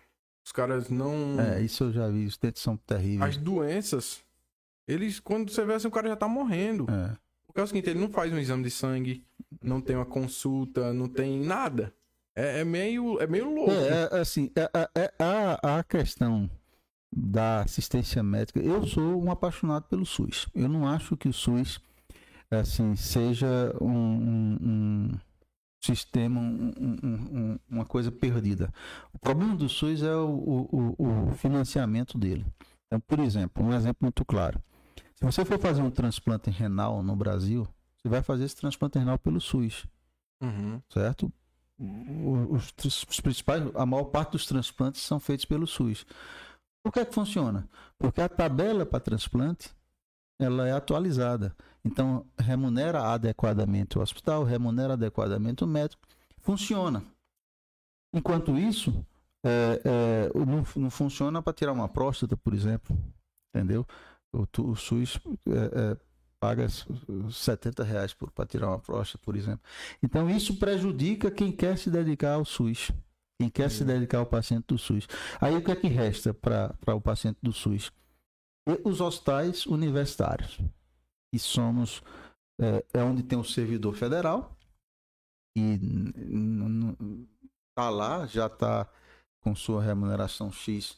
E trabalha só para aquele paciente. Entendeu? Então, eu não acho que o SUS esteja perdido, eu só acho que ele precisa ser é, é, é, reestudado. Melhor, melhor elaborado. Melhor eu, eu fico assustado com o SUS. Porque foi o SUS que garantiu essa cobertura vacinal, né? Hum. Eu fico assustado com o SUS, o fato de não existir ainda um, um é o sistema único de saúde. Deveria existir um sistema realmente, computador, hum. onde todo mundo ficasse cadastrado. E chega a situações que às vezes o médico acaba aplicando um, um, é. remédio numa pessoa porque não sabe que ela tem alergia, um exemplo. Concordo plenamente. Como é que, não, como é que ainda ninguém pensou nisso? Informatizar. Não... Com certeza. Dentro do, do, dos hospitais, por exemplo, no hospital universitário, nós somos to totalmente informatizados. Então, o paciente do SUS lá, é, porque o hospital é só SUS, ele tem um, um, prontuário eletrônico único. Então todo mundo que atende vai ter acesso àquele prontuário eletrônico. Mas concordo com você. Todo mundo devia ter um cadastro único, né? Ah, você mesmo vai lá e verifica. Ah, é. eu tava com isso aqui. Pois é. Tive esse problema até para ter consciência. Eu, deixa eu pesquisar o que é, apesar que esses pesquisadores aqui. É, o, Google às vezes é. o cara tá com uma verruga, cansa de. É, o cabelo é só o pior, né? Vamos, vamos começar a entrar um pouquinho no, no tema do mês de novembro. Vamos lá. Me digam primeiro uma coisinha lá atrás. Como foi que nasceu o, em você o dizer, poxa, eu quero ser urologista? Como foi que isso. Eu, eu, eu sou muito pragmático nas coisas. Assim, eh, quando eu quero decidir uma coisa, eu boto em cima da mesa todos os pontos a favor e, contra e vou é, avaliando isso. Uhum. Então, quando eu fiz a cirurgia geral, eu poderia fazer uma vez com formação de cirurgia geral, podia fazer qualquer outra especialidade, torácica, cabeça e pescoço, digestivo, vascular, todas as especialidades que tem como a cirurgia geral como pré-requisito. Aí eu, muito pragmaticamente, escrevi todas as opções, eram 13, se eu não me engano, e em outra coluna coloquei pontos a se considerar. Retorno para Campina, é, possibilidade de, de, de, de me, me, trabalhar com meu pai e minha irmã, é, plantão, uma coisa, uma série de fatores. Aí pontuei. Quando eu terminei a pontuação cheia de matemática nessa pontuação, a primeiro lugar é a cirurgia vascular. Segundo lugar, a urologia. Aí você faz, mas rapaz, por que você não foi para vascular? Porque vascular perdia no, no critério uma pergunta simples. Você gosta da especialidade? Aí eu é... não. Aí, e urologia, sim. Aí decidi muito pragmaticamente, em resumo. Mas foi uma paixão, cara, porque é, o paciente masculino, e olha, urologia não é só homem, é mulher também. Então, 30% de um consultório de urologista é mulher. É um cálculo renal, infecção urinária. Mas o paciente homem, em especial, é um paciente muito carente, muito é, desassistido. E quando você gosta de fazer consultório, gosta de conversar, gosta de ouvir, tá entendendo? Esse paciente é ainda mais cativante, porque você começa a buscar nele. É, é aquele paciente que não é como aquela mulher que já vem a vida toda de médico, já sabe tudo. Não, é aquele paciente como uma, uma meio uma pedra bruta que você vai lapidando e vai Aí se encantou. Eu sou doido por urologia. que legal. É... Pronto, vamos fazer o seguinte. Me fale o que é urologia, o que é que ela faz, tudo que ela tem assim. É, a urologia é a especialidade que cuida do aparelho urinário de ambos os sexos, né? E do aparelho reprodutor masculino. Então, cálculo de rim, é, infecção urinária, tumores do aparelho urinário, tudo isso de ambos os sexos. E disfunção erétil, infertilidade, afecções do aparelho reprodutor uh, masculino. Então, a urologia é isso. Ou seja, não é só o que todo mundo fica. Não, a urologia não é só próstata, não é só exame de toque retal, não. É, é, o, o urologista, na verdade, é isso que eu bato demais. A gente tem uma especialidade que tem a possibilidade de ser a, a especialidade que pega o paciente na pediatria e, carrega, e, e, segue com ele a vida inteira. Hum. Porque se você raciocinar, é, o paciente pediátrico não vai sair do pediatra para o cardiologista, a não ser que ele tenha um problema cardiológico. Sim. Não tem sentido você, com 15 anos, ir para um cardiologista assim, sem necessidade. Endocrinologista também não, porque você só vai se você tiver uma afecção endocrinológica, diabetes, é, por exemplo. Então, ortopedista só nos traumas, dermatologista só nas afecções. Mas o urologista pode começar na adolescência. Porque é impressionante, Yuri, como os adolescentes desconhecem a sexualidade. Que é outra área de apaixonante que eu adoro. A sexualidade. É verdade mesmo. Ah, os pais não estão preparados para ensinar. E os, as, ah, os adolescentes não, não aprendem. Eles acham que sexo é sexualidade, né? É, exatamente. Aí o que é que acontece? O, o, o, os homens, principalmente, porque as mulheres vão para o ginecologista da mãe, e a ginecologista da, da mãe vai explicar tudo. Olha, aqui é, esse aparelho reprodutor é assim, você tem isso, tem isso, tem aquilo. É diferente. Os homens não ficam soltos. Tá? Aí, por isso que acontecem as, as, besteiras de gravidez, de doença sexualmente transmissível. Então, se você pegar esse paciente do pediatra, você já abraçá-lo, você tem que acolhê-lo, ele vai ser um, um, jovem bem conduzido na saúde, ele vai chegar aos 40, 45 quando começarem as afecções da próstata com absoluta tranquilidade. E quando você, quando ele estiver na terceira idade, vai ser um paciente. É claro que você não vai ser o método do paciente da terceira idade, porque você não tem condições de ser desde a adolescência até a terceira idade. Mas ele vai procurar, já vai ser mais natural o acompanhamento médico. O médico vai ser o parceiro dele. Legal. Isso é muito interessante mesmo, porque, assim, o que, é, o que, é que acaba acontecendo, na minha percepção? Que as pessoas começam, identificam, é, é, o que isso aqui acaba sendo legal? A figura do urologista está diretamente ligada ao toque. Ao toque. Retal, né? Exato. Ou seja, o cara às vezes não sabe que o urologista vai. Ele tá com alguma coisa, tá com um problema. E, e, e, não vai por isso. O cara fica com vergonha em casa, se escondendo ali não. Exa exatamente. E tem muita coisa, é muito, é muita, muito tabu, é muito, muito preconceito é, é que afasta o, o, paciente do urologista. É o cara que, um, um, um, um jovem de 22 anos, de 21 anos, que começa a ter dificuldades na vida sexual, por exemplo, é. e começa a. não tem com quem conversar não tem a quem tirar as dúvidas. As dúvidas vão ficar. Pesquisa no Google, você vê que você bota, como você mesmo disse, digita verruga, aparece câncer. Então você começa. Disfunção erética, né? Que você tá a disfunção erética, por exemplo, é um, um, um, quando ela quando ela é mal conduzida, quando ela, ela, quando ela é só uma desordem psicogênica mal conduzida, ela pode carregar a vida toda no paciente, pode acompanhar a vida toda daquele paciente. Então é, é, é só falta o, o paciente ter o acolhimento do médico. Por isso que eu tenho assim, eu tenho eu, essa minha teoria, eu estou conseguindo aplicar porque eu devo ter aí o, talvez uma centena de adolescentes já com o pai trazendo. Hum. Porque assim eu tenho certeza que esse, essa turma vai ser uma turma que vai aderir bastante a, a, a, a ao acompanhamento médico no futuro. Porque o, o caso específico da, da disfunção erétil, ela às vezes pode ser vários fatores ou algum específico, né? Pode. Às vezes é psicológico, às vezes realmente é, é, é, é orgânico, claro, claro. Existe, é muito fatorial, né? Assim, hoje em dia, os maiores, os maiores fatores impactantes na, da disfunção erétil são é o estilo de vida, né? Obesidade, diabetes, elevação de colesterol e triglicerídeo. Mas na, na, na no, no jovem, a maior parte é um início de vida mais conturbado, com percepções, com expectativas que não contribuem, que não se refletem na realidade. Aquela coisa ah, de tamanho, por hum. exemplo, o cara, ou de vezes. Tem muita coisa que, que, que, que vira um, um, um, uma ideia que nunca existiu. Você bota aquele como uma, como uma prioridade como, como muito grande, nunca né? existiu né? e nunca ninguém chegou para dizer, não, isso não existe.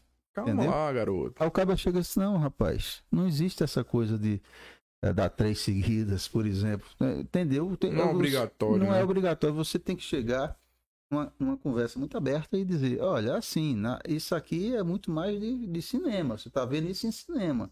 Na vida real, o habitual é assim. Tá entendendo? É, é, é, às vezes é muito melhor ter qualidade, ter quantidade. Então, esse paciente é muito cativante, porque você fica. É aquele teu parceiro. Assim, de. de, de, de você sabe que na, na hora que, vo, que você vai precisar, aquele médico vai estar tá lá para te ouvir.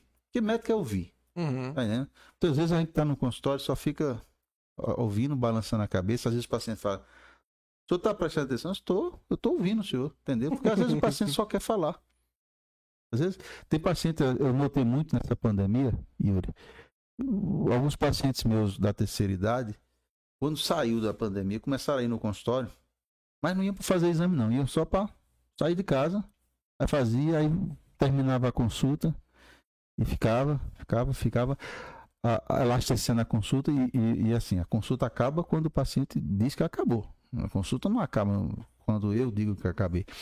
Então aí a paciente fica lá porque ele só quer conversar às vezes. É, quem, quem, quem não sabia o que eram era problemas psicológicos, Aprendeu. essa pandemia saiu tarimbando todo mundo. Ensinou, ensinou pesado, ensinou pesado. Beleza. Qual a importância hoje do fenômeno Novembro Azul? A, a gente cresceu vendo a, e te, sempre teve mais relevância o Outubro Rosa. Outubro Rosa. E qual a relevância que tem hoje o, o Rapaz, Novembro Azul? Eu, eu acredito que o Novembro Azul seja o, o, o programa de maior impacto na saúde masculina da história da medicina brasileira. Caramba. Eu digo da história da medicina brasileira, sabendo que o Novembro Azul é uma coisa mundial. Uhum. Estou falando da medicina brasileira. Novembro Azul surgiu na Austrália, é, num movimento muito focado, é, é, restrito, também com a ideia de estimular o, o, o, o paciente a ir ao médico Era uma brincadeira de, um, de uns caras que um da, a mãe de um deles teve câncer e ele fez uma, uma aposta. Quem deixasse o, o, o, o, bigode crescer iria ter uma iria ter uma gratuidade, uma coisa, e fazer quem deixasse o bigode crescer faria o exame de próstata. Fez uma brincadeira, tanto é que virou novembro, que era, era hum, é, é, mustache de uhum. bigode com novembro. Mas o Brasil abraçou a causa do novembro azul. Eu lembro que talvez há uns 20 anos atrás, e botou gente. Você talvez não tenha visto essa época, mas tinha novela que o cara o Tarcísio Meira, por exemplo, não necessariamente ele dizia, não, eu vou dentro da cena dizia, não, eu vou hoje eu vou ter que eu tenho um urologista, entendeu? Foi Zico participou de Novembro Azul de campanha, Sócrates participou de Novembro Azul. Então isso quebrou essa o estigma. Eu, desde que eu cheguei em Campina Grande que o mês de novembro para mim é mês de catucar de ligar para. Eu lembro que a, a, eu olhando meus recortes de 20 anos atrás, bem menino, fazendo dando entrevista às vezes no jornal, tudo falando novembro, porque eu acho que entrevista pelo ano todinho, saiu em novembro. É, é imenso. É, aí o, o, o, o, isso muda, porque você primeiro virou um, um, um compromisso, tá entendendo? Porque os hospitais, as instituições passaram a oferecer. Porque não adianta eu chegar e dizer, vá para o urologista e você não ter para onde ir para o é. urologista. Entendeu? Verdade. Uma coisa é você ter plano de saúde, você ter dinheiro para pagar um urologista, outra coisa é você ter pelo, pelo SUS. Então, no começo foi muito difícil, porque a gente conscientizava, mas a, o Estado, a prefeitura não, não oferecia. Geralmente é assim. Né? Geralmente é assim. Mas os anos foram se passando. É, o Outubro Rosa, que é um, é um espetáculo. O Outubro Rosa mata de inveja. Verdade. Mas sabe por que o Outubro Rosa é muito bom? Porque hum. a mulher tem compromisso com a própria saúde. Entendeu? Elas acabam se incentivando muito mais, muito né? Muito mais. Elas, elas se. O Outubro Rosa é nosso, nosso objetivo. Por isso que os homens vivem menos, viu? É, mas é isso, os homens vivem menos porque cuidam menos da saúde. Verdade. Isso não há dúvida.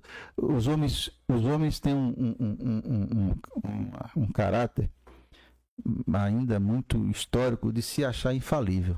Porque o homem é aquele cara que vai fornecer a comida de casa, aquela coisa muito arcaica. Uhum. Então ele não pode adoecer. Não, o cara que trabalha, que sai para buscar a comida, não pode adoecer. Então, se ele não pode adoecer, ele não pode sentir nada. Então, ele vai omitindo as doenças. Então, essa infali infalibilidade que o homem deveria, teria que ter, é que afasta. Já diretamente no tema, até porque já estamos dentro, quais são os efeitos que, que quando a, a próstata começa a ter problemas tal, como é que acontece o processo? É, Para entender todas as afecções da próstata, precisa entender o que é a próstata e onde ela está. A próstata é um órgão do uhum. sistema reprodutor masculino, certo? Só o homem tem. É, e ela começa a crescer a partir da adolescência, porque ela é responsável por, por produzir a parte líquida do sêmen, certo? Uhum. Os testículos produzem espermatozoides e a próstata, junto com as vesículas seminais, trata de produzir o restante, que, que é o meio de manter os espermatozoides, certo? E ela está situada abaixo da bexiga certo? Logo abaixo da bexiga e atravessada pela uretra.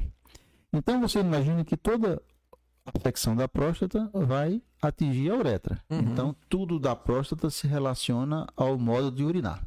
Então, é, dificuldade para urinar, fazer força, urina cortada, urina não esvazia tudo, tá entendendo? Urinar de instante em instante, urinar muitas vezes à noite, tudo isso podem ser fenômenos causados pela próstata. No entanto, toda vez que a gente enumera todos esses, todos esses sintomas decorrentes de um aumento da próstata, a gente tem que alertar que a maior parte dos tumores de próstata são silenciosos no começo. A absoluta maioria são silenciosos. O câncer de próstata não começa causando esses sintomas. Entendeu? Muitas vezes o paciente tem essa sintomatologia e é simplesmente o aumento da próstata. Então, eu nem quero que o paciente que está ouvindo isso se identifique que tem câncer de próstata com essa sintomatologia e, e, e, e vá né? desesperado, né? Mas também o contrário também não é prudente, ou seja, aquele paciente que não sente nada, esperar sentir, porque o câncer de próstata, apesar de ser o principal tumor no homem, só depois do tumor de pele, mas é o principal no homem, ele precisa ser diagnosticado no começo. Quando você encontra um câncer de próstata sem estomatologia, você cura em 95, 96% das vezes. É muito alto. Me diz uma coisa. Já existe uma percepção do que é que causa? É, o, o, câncer é, é uma doença. É, é, tanto, tanto o crescimento, como você falou que existe um crescimento que não é tumor, não, não é câncer, quer dizer, como também o câncer. É, a, a, próstata é um órgão dependente da idade, dependente de hormônio, certo? Hum. Então, o, o aumento ou, ou a degeneração maligna são relacionados a esses fatores certo? Então, por exemplo, se você é, é, é, os eunucos da Índia, aqueles, aquela casta indiana que é cortada, castrada ainda na adolescência, uhum. antes, da, antes da puberdade, eles não desenvolvem câncer de próstata, não desenvolvem hiperplasia prostática porque eles são suprimidos da, do, da testosterona no início, entendeu? É, o, então, o, o, falando especificamente de câncer de próstata, câncer de próstata tem sido cada vez mais entendido. Tem um componente hereditário muito importante, mas cada vez mais entendido como uma doença de estilo de vida também. Certo? Por exemplo, nos últimos anos, a obesidade passou a ser encarada como fator predisponente para o câncer de próstata. Tanto é que, quando a gente vai fazer a prevenção do câncer da próstata, a população que não tem fator hereditário, como pai, tio, não tem um fator racial, étnico, a raça negra tem uma chance maior, maior. É, e não tem a obesidade como fator predisponente, pode esperar por 50 anos para fazer. Já quem tem esses fatores, a obesidade por 5 anos, quer dizer, veja, veja o impacto. Então, estilo de vida hum, determina o que nós seremos no, no futuro alimentar, ação, é, atividade física, tudo isso é determinante. Assim, tirando uma, uma dúvida leigo, a frequência, um exemplo, sexual, ela influencia ou não? Pra, tipo, faz muito, aumenta ou diminui? Como não, é que... assim, veja só. Até foi motivo de um trabalho australiano há uns anos atrás, se o, o número de ejaculações protegeria o paciente de câncer de próstata. Não se chegou a, a uma conclusão, mas a lógica, talvez uma lógica biológica, é que um, um, uma vida sexual plena favoreça, proteja entendeu? Mas não é receita, não, não, não, isso não nem influi nem contribui cientificamente falando. A gente tem que aprender nesse nosso Brasil de que a gente precisa, quando fala, fala de uma coisa, precisa que aquela coisa tenha respaldo científico. Então, aquela experiência individual minha não serve como informação científica. Então, é, é, é, beber água com açúcar pode ter funcionado para mim para uma dor de ouvido, mas só pode ser considerada evidência científica se aquilo for comprovado. Então, não existe ainda evidência científica para isso. Mas eu, eu acredito, a grosso modo, que a, a ejaculação proteja, porque você emite, você é, é, joga para fora o sêmen e está sempre renovando. Mas não é a regra, não, é só te respondendo. Um, um, rapaz ali que tem 33 anos e tá preocupado. É? Tá. existem hoje, eu, eu, pelo menos ouço falar, hum. que existem já alguns procedimentos que são feitos é, sem ser com, com a incisão mesmo é, pra, você fala para câncer de próstata? Isso para verificar mesmo, tal, ou não? Não, assim. Como é que funciona Veja só, hoje? O, o, o, o, assunto é o toque retal. Sim, sim, o toque. É, não dá para o toque retal é um injustiçado. Eu vou passar a defendê-lo aqui. Quando você vai, é, porque você vai ao oftalmologista. Chegou a, chegou a hora do do chaveco, viu? É. Mas você vai pro, pro, pro urologista, vai pro oftalmologista, você deixa ele examinar seu olho, deixa puxar, pá, pá, pá, vai examinar o ouvido, deixa ele fazer a otoscopia, o dente, a boca abre e tudo mais. A única forma da gente ver a próstata, sentir a próstata, a gente só faz senti-la, que é um órgão intra-abdominal, é através do reto. Então, o famoso toba. O, o famoso, então, você não consegue sentir a próstata se não for através disso. Agora, todo mundo, uma regra, Yuri, é o seguinte. É claro que o, o, o, o preconceito está cada vez menor. Mas uma coisa que eu sempre vi na minha vida de urologia é que ninguém sai com a impressão pior do toque retal do que entrou. a frase mais comum é dizer, e é só isso? E eu é. tinha tanto medo, porque é um exame, primeiro é um exame feito com muita seriedade, segundo é um exame indolor, rápido, tá entendendo? 10 segundos é suficiente para averiguar direitinho a próstata e não dá para deixar de usá-lo. Mais ou menos 20% dos tumores diagnosticados de câncer de próstata acontece com PSA normal, porque o PSA é o exame que dá uma informação quando ele se eleva, Uhum. sugerindo um câncer. Certo? Por isso que é tão importante a, a frequência de exame, porque através de um exame de É. sangue é, O, o- vai ter a o taxa rastreio lá. do câncer de próstata ele é feito com utilizando o PSA, a dosagem do PSA, que é um antígeno só produzido na próstata, é, associando-se o toque e muitas vezes o- pedindo uma ultrassonografia. Essas três informações em conjunto aproximam em mais de 90% a fidelidade do exame. Quando a gente separa um dos dois, por exemplo, fazer toque retal sozinho Hum, não, não, não vale. Assim, é- é- é, eu não consigo afastar a possibilidade de câncer porque tem tumores que não dão alteração no toque. Mas fazer PSA sozinho também não dá. Você está correndo um risco muito grande. Então, quando a gente tem a oportunidade como essa de explicar isso, é, os pacientes vão sem medo.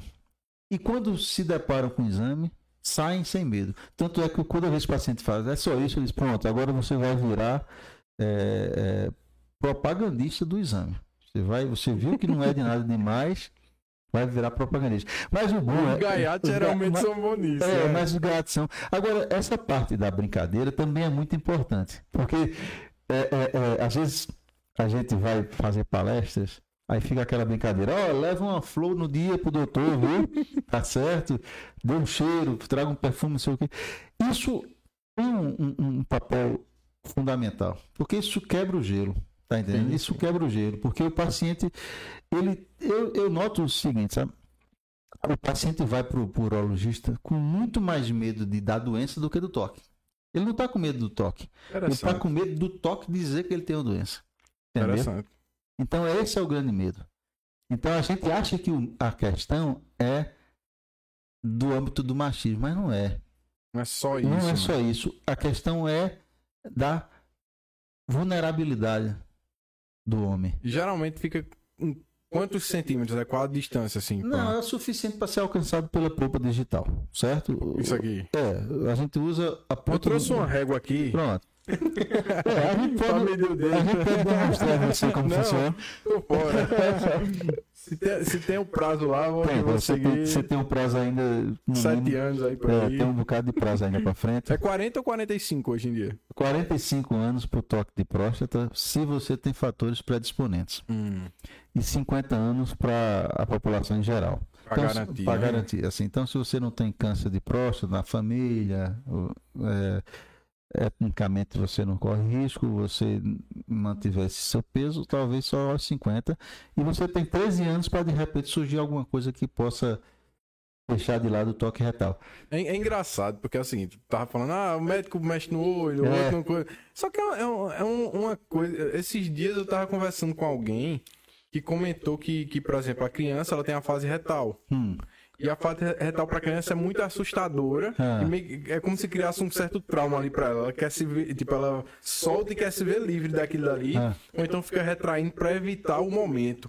Então talvez seja também alguma coisa que já vem desse processo, Mas né? não, mas eu acho, minha- voltando à minha teoria da idade, por que, que a mulher vai ao ginecologista e no ginecologista ela é muito mais exposta? Uhum. A gente está falando, fica na posição ginecológica, exposição da genitália, colocação de espéculo, é muito mais agressivo, vamos, entre aspas, é muito mais invasivo do que o exame de próstata. Mas a mulher aceita normalmente. Por quê? Porque ela está desde a adolescência indo ao Cultural, né? É cultural, ela aprendeu que aquilo ali é fundamental. Então eu tenho certeza que essa turma de adolescentes que os pais já estão trazendo para mim, eles vão ser homens muito mais receptivos para qualquer coisa no futuro. Porque eles aprendem que aquilo ali faz parte. É, é, é, é essencial para a saúde para o homem, como é, como é o procedimento, que o cara chegou lá, vamos começar a contar algumas histórias Perfeito. De, de, situações. O cara chega lá e como é que, como é que ocorre? É, normalmente, uh, uh, eu, cada um tem sua metodologia. Eu costumo, a primeira consulta é sempre uma consulta de quebrar-gelo, né? É consulta de, de, de, bater papo, de conversar, de questionar, é, porque a, a gente tem que sentir a receptividade daquele paciente. Muitas vezes o paciente está tão tenso, está tão estressado que a gente prefere pedir os exames na primeira consulta para que no retorno ele volte para o toque. Entendeu? Uhum. Essa é, às vezes é uma estratégia que a gente utiliza. É, mas a gente também tem visto que pô, paciente de, de, que já tem feito prevenção há muitos anos não precisa mais disso. Ele já vem condicionado, já vem sabendo que não tem eu não tem nem preparo. Não precisa uhum. se preparar, não precisa fazer nada de diferente, não. Tá entendendo? É, é porque é, é, engraçado, eu não vou mentir não, assim com que, certeza. A, que, que a, a, mítica que tem por trás da situação é engraçada. É engraçado demais. E, e, e é bom que a turma, por exemplo, eu, eu, eu, eu tenho um colega médico, um, um, talvez seja meu inimigo mais antigo. Ele disse que quando. Quando ele disse que quando estava chegando, a gente estava chegando nos 45, ele disse, quando eu for para você, eu vou sair na sua sala de espera bater palma e dizer que adorei. Aí eu disse, tu não vai dizer isso não, cara. Tu é maluco, tu vai dizer. Aí ele foi e fez. Tá entendendo? E era gaiato, então, né? Não, não era, não, ele não é gaiato, não. Mas é um cara sério, um cara é, é, é, bem posicionado, mas fez isso. Aí depois que os pacientes começaram a entrar, foi muito bom, porque todo mundo que entrava dizia, rapaz, o doutor fulano que saiu, Rapaz, ele mostrou que é descontraído, não sei o que. Quer dizer, ele quebrou o clima, o, o, o gelo de todo mundo que estava na. Ó, a, ideia dá, é, a ideia é dar um desconto pro primeiro que é, for desenrolado. Aí todo mundo tem um desconto. Agora, você falou no começo aí, falou é, é, da, do que Laerte falou que na, na, no interior precisava sortear. Sim, pra... sim. Eu lembro que eu fui uma vez é, contratado para trabalhar no interior e no primeiro dia de trabalho como urologista lá, fizeram. Me, me convenceram muito aí, eu não queria ir, já estava aqui outros compromissos, mas me convenceram, eu terminei indo, depois de muita conversa, terminei indo. Aí fui fazer esse primeiro dia de consulta lá, e estava uma festa gigantesca, filas e filas para mim. Aí quando eu entrou o primeiro paciente, o, o, que, o, o que é que o senhor deseja? Sei não, mandaram entrar na fila aqui. dizer, os pacientes estavam indo sem nem saber o que é. Quer dizer, um paciente desse, você não pode. Uh, não tem não como, vai dar não certo. Vai não. dar certo, né? Mas é por aí. Mas quebra. Depois você tem que ter esse, esse, esse, esse jeito descontraído. Você tem que ser você tem que ser descontraído quando o cara é descontraído, você tem que ser mais sério quando o cara é mais sério, tá entendendo? É, você tem que. O paciente é o dono da consulta. Isso é fundamental. O paciente é o dono da consulta. Tem pacientes, é, Yuri, que gosta demais de conversar. E isso você tem que conversar. Tem pacientes que quer objetividade. Ele não quer nem que você pergunte é, nada absolutamente paralelo, ele quer objetividade. Se você não tiver o discernimento. Estão de perguntando um é. negócio aí, tá querendo outro. É, exato, porque tem coisas assim que você chega um paciente, você tem coisas que fazem parte do exame do, do da clínica, mas tem coisas que você pergunta justamente para contextualizar. Ah, senhor veio de, de, de, de, de, de Pocinhos, está chovendo lá, quer dizer, coisas que não têm importância numa consulta do ponto de vista médico, mas tem muita importância do ponto de vista de, de, de relacionamento interpessoal. É. E eu uso muito isso. Mas tem paciente que você sabe que se você perguntar, ele. É Os bem... do interior são mais difíceis. São não. Não? Não. Os senhorzinhos assim de, de sítio, coisa assim. São não. O difícil é o paciente da cidade, é o paciente é, é, que. O, o, o, paciente pobre, é, sem a formação que a gente acha que seja tradicional, é o, é o melhor paciente. É. Porque ele, ele é receptivo, ele, ele, ele conversa melhor. Ele tem uma imagem muito a, a ser É, levada de Talvez tenha eh, esse componente que eu acho confiança. Caramba, quem meu doutor aqui. É, eu acho que isso é equivocado. Assim, eu acho que médico não pode ser tratado como um semideus. E isso é um, um grande problema até dos estudantes de medicina acharem que médico é